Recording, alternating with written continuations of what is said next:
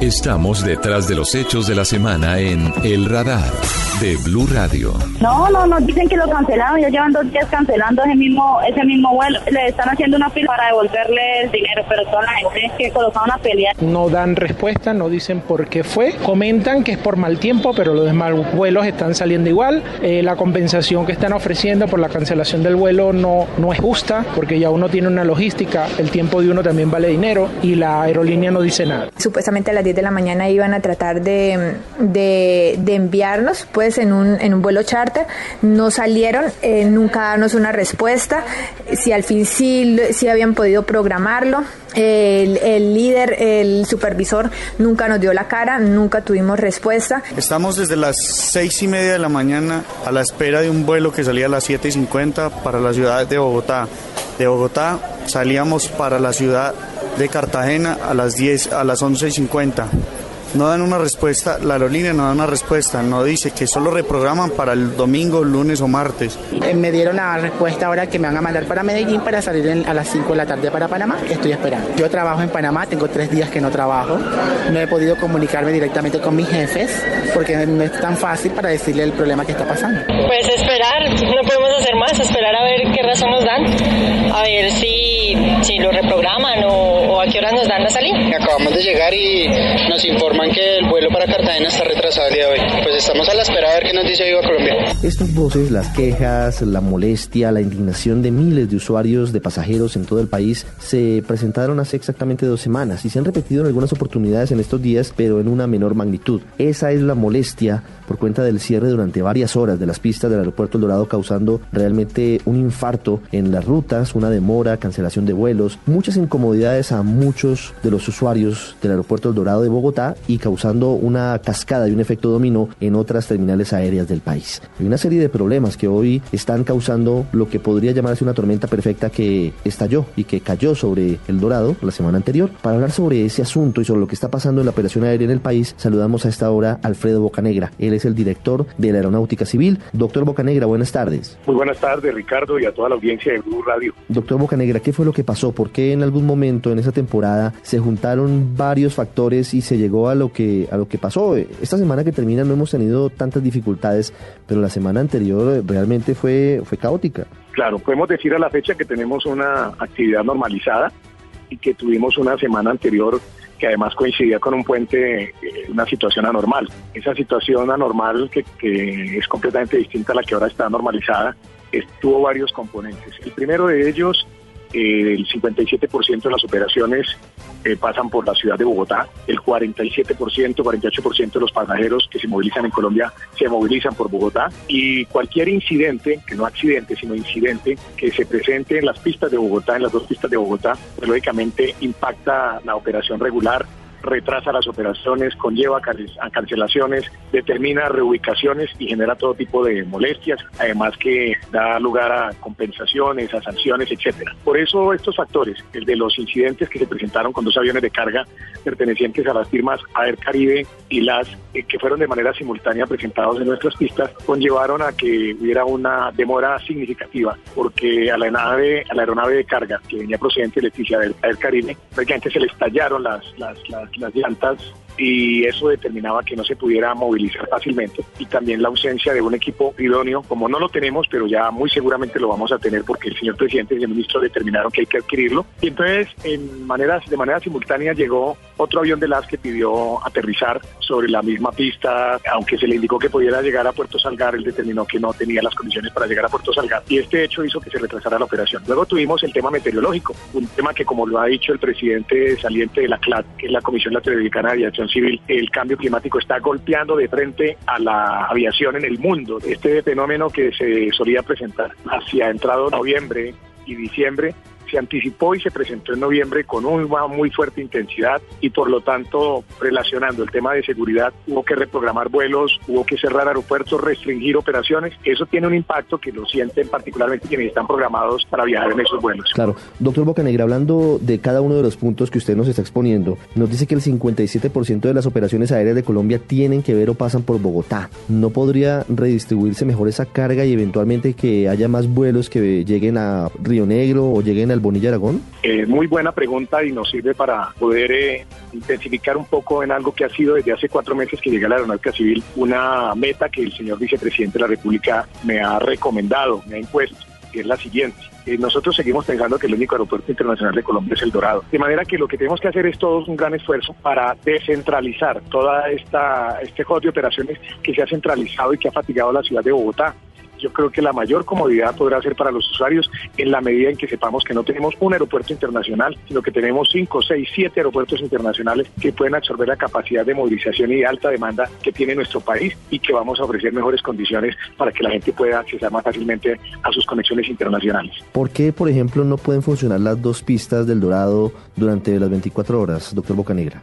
Tenemos una limitación de una de esas pistas en la dirección occidente-oriente es una restricción de la Agencia Nacional de Licencias Ambientales, de la Autoridad Ambiental, consistente posiblemente en una acción popular, me imagino, muy antigua, sobre los vecinos de los sectores circunvecinos eh, de la, del aeropuerto, que determina que únicamente hasta las 11 de la noche máximo se puede utilizar esta pista. Eso genera ya el embarazo de esta pista para su operación y aunque se han pedido algunas ampliaciones y se han logrado, de todas maneras lo óptimo es que funcionara. Eso nos lleva a que a las 11 de la noche, que es cuando los horarios internacionales se pueden cruzar con el propósito de aumentar la operación, las conexiones, los vuelos que pasan por Colombia para, eh, para poder conectar con los diferentes continentes, tengamos solamente una pista. De manera que esa es una restricción que nosotros no podemos obviar, que es un tema ambiental y que es un tema que nosotros tenemos que acatar lógicamente por el respeto a quienes han accionado ese mecanismo. Hablando de infraestructura de las posiciones remotas, ¿se quedó pequeño el Dorado? Es decir, ¿qué va a pasar frente a eso? Porque no hay suficientes puestos para la llegada de los, de los aviones y a veces se demoran media hora, 45 minutos centenares de personas adentro de los aviones esperando la llegada, así sea un sitio lejano en donde se bajan por unas escaleras, toman un, un bus y los lleva a la terminal. Eh, nunca como, como ahora había hecho tanta inversión en el sector eh, aeronáutico y en la infraestructura aeroportuaria en Colombia. Ese es un primer punto que hay que reconocer. Eh, tenemos casi cerca 4 billones e igualmente en los últimos dos años bajo el liderazgo del señor vicepresidente Vargas Lleras se ha intensificado los ritmos de efectividad de estas obras. El tema del Dorado, como usted ve, y en ese momento pues estoy precisamente en el Dorado, tiene una gran parte en etapa constructiva, en etapa de ampliación. Eh, igualmente, eh, eso determina que podamos tener en los próximos días 12 posiciones más que quedan liberadas solo a partir del momento en que se pudo derrumbar la antigua estructura del Dorado. Pero aspiramos a que una vez entre en funcionamiento tengamos 12 posiciones más de parqueo y que una vez tengamos habilitadas las otras áreas, el Dorado pueda tener eh, plena competencia de la demanda actual. Pues esas dos posiciones que usted nos anuncia nuevas de parqueo, pues son una muy buena noticia para los usuarios, para los pasajeros y para los oyentes.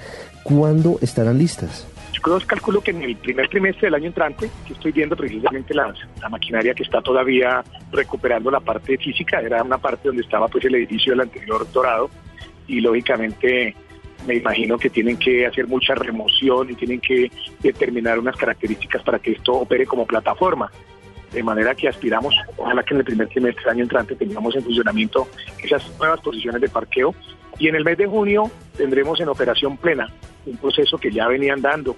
Hay que reconocerle la continuidad que ha tenido este gobierno, la administración anterior de la aeronáutica, que es el ILS de categoría 3, que junto con las luces que ya están funcionando van a permitir que bajo condiciones mínimas, como las que le escribí al inicio de la conversación, se pueda aumentar el número de aterrizajes aún en condiciones difíciles de, de neblina.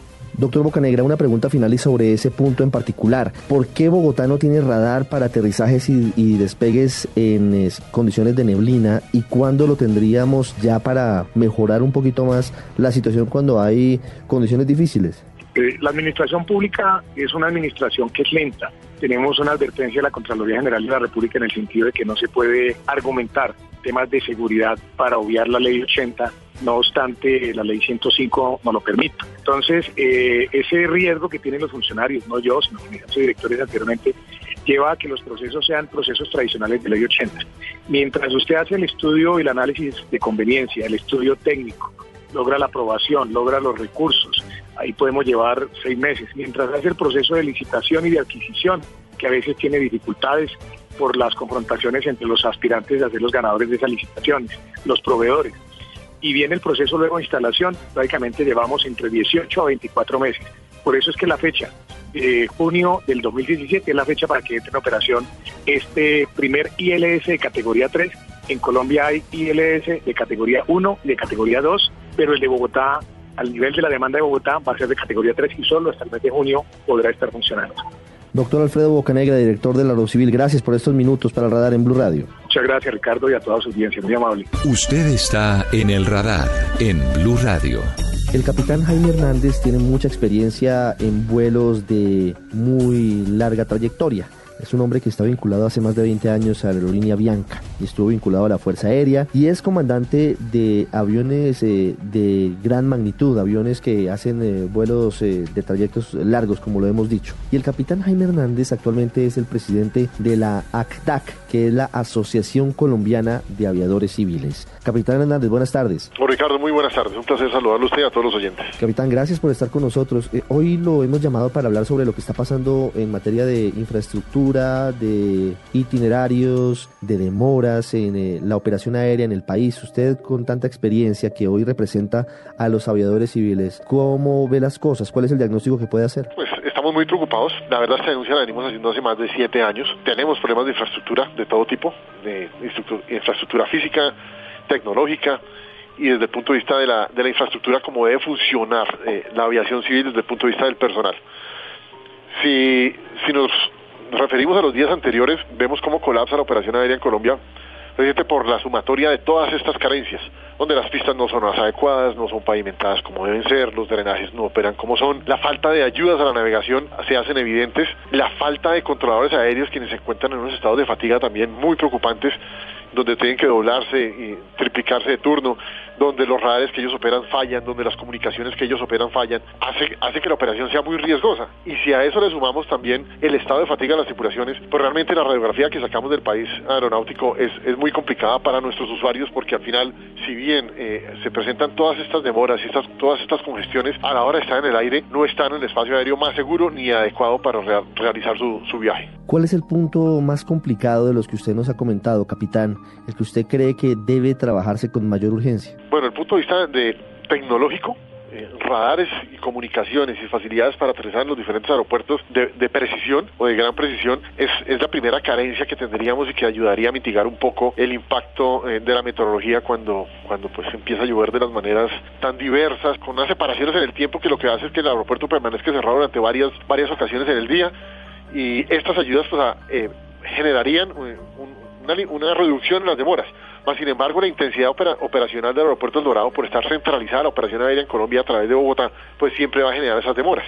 Entonces, eh, poder mitigar eh, de, cierta manera desde el punto de vista tecnológico, con las ayudas que se necesitan, no va, no va a reducir significativamente esas demoras, pero sí va a garantizar que cuando los aviones salgan a vuelo, las, eh, las tripulaciones obviamente, y nuestros queridos pasajeros realicen el viaje tarde, pero de manera segura. El problema es que se está haciendo de manera insegura.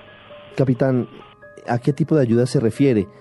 ¿Tiene que ver esto, entre otras, con los radares para neblina? Sí, hay unos radares de superficie que permiten eh, rodar en el aeropuerto sin que el controlador nos vea, pero eso también necesita que la pista esté certificada para una operación bajo mínimos meteorológicos que no lo tenemos y necesita también unas, unas facilidades de aproximación que nos permitan llegar lo más bajo posible o inclusive aterrizar automático con condiciones de, de visibilidad casi que mínimas. Todo esto pues ah, no ha, no, no, ha, sido sino una promesa que hemos escuchado de los últimos tres directores de Náutica Civil cuando se hacen debates de seguridad en el Congreso, porque sí me gustaría eh, recordarle, don Ricardo, que esta, esta problemática se ha debatido en el Congreso muchísimas veces. Podríamos estar hablando que se hacen de dos a tres debates de control político al director de Náutica Civil de turno por año, y ellos siempre han ido a ofrecer y que se está consiguiendo y que se está consiguiendo, por la realidad es que no ha llegado. Esperamos que llegue lo más pronto posible, eso sí, eh, eso mejoraría la seguridad y es una ayuda que permitiría salir de Bogotá y llegar a Bogotá no con el número de aterrizajes deseado, pero como le digo, no será tan grave y lo más y lo más importante es que los vuelos que salgan salen de manera segura. Capitán, ¿cuáles son las principales fallas en la infraestructura del Dorado? Se lo pregunto porque como usted lo dice, ese es el punto más importante y el que concentra la mayor cantidad de operaciones aéreas en el país.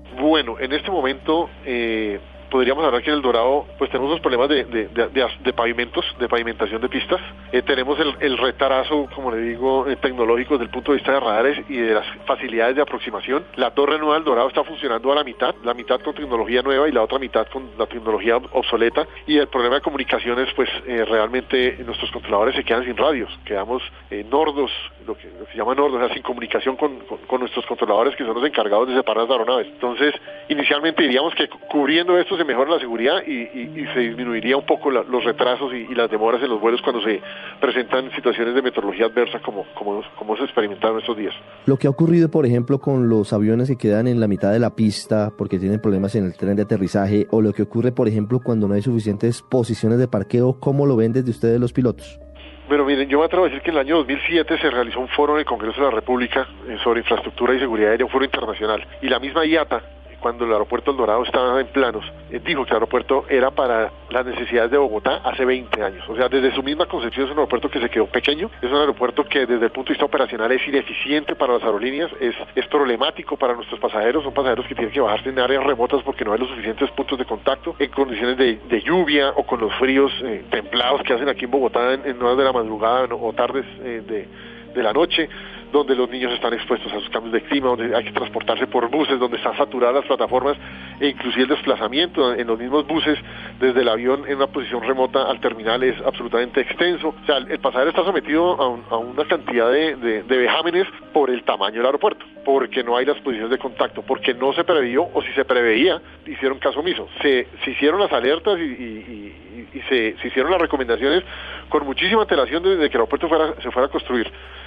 Pero bueno, ya es una realidad, es el aeropuerto que tenemos, están ampliando en, cierta manera eh, el terminal, se van a aumentar los números de contacto, pero la verdad Bogotá está moviendo muchísimos pasajeros, muchísimo tráfico, es un foco de desarrollo muy importante para el país.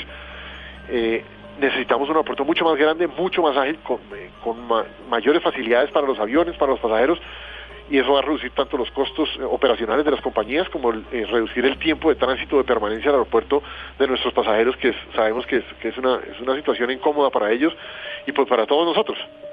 Es el capitán Jaime Hernández, presidente de AGDAG, que es la Asociación Colombiana de Aviadores Civiles. Capitán Hernández, muchas gracias por estos minutos con el radar en Blue Radio. Con muchísimo gusto, don Ricardo, una feliz tarde y estamos a sus órdenes.